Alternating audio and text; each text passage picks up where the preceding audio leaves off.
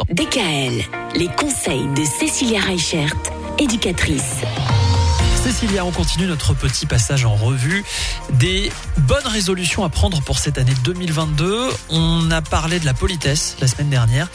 Cette semaine, on va parler oh, d'un gros morceau hein, pour les enfants, le rangement. Le rangement, effectivement, ça s'apprend. Et ça s'apprend déjà avec les tout petits. Déjà, à partir de un an, on peut commencer à apprendre le rangement aux enfants. Wow, c'est tôt. Mais non, et les bonnes habitudes, ça se prend tout de suite.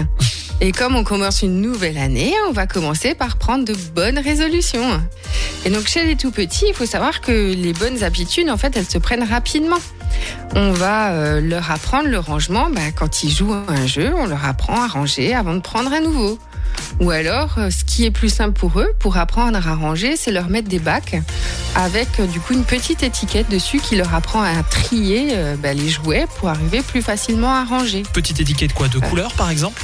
Alors soit une petite étiquette de couleur ou par exemple sur le bac en plastique où on va avoir les voitures, on va coller l'image des voitures. Ah oui. Sur le bac où on va avoir nos Lego, nos Duplo, nos Capla ou je ne sais quoi, eh ben c'est pareil, on va mettre une petite étiquette ou une petite photo.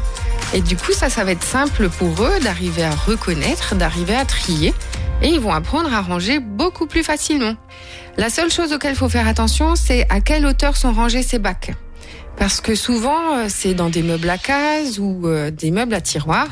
Et du coup, pour les petits, ça peut être dangereux parce que ça peut leur tomber dessus. Et oui. Donc, on va vraiment faire attention. Du coup, si c'est bien à leur hauteur, pareil, il existe des super bibliothèques pour ranger les livres. Sauf que c'est pas toujours adapté. Il faut faire attention aussi si elles peuvent s'accrocher au mur ou pas. Et c'est mieux qu'elles puissent s'accrocher au mur?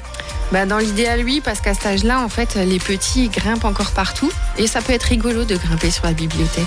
Ah ouais. Et donc là, forcément, si ça penche, ça peut poser un, un gros problème.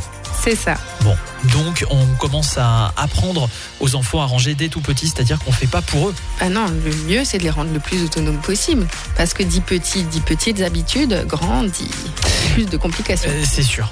Bon, merci Cécilia. On va parler de rangement avec les enfants toute cette semaine, enfin avec les enfants et avec les ados aussi, parce que il y aura des choses à dire aussi à ce niveau-là, évidemment.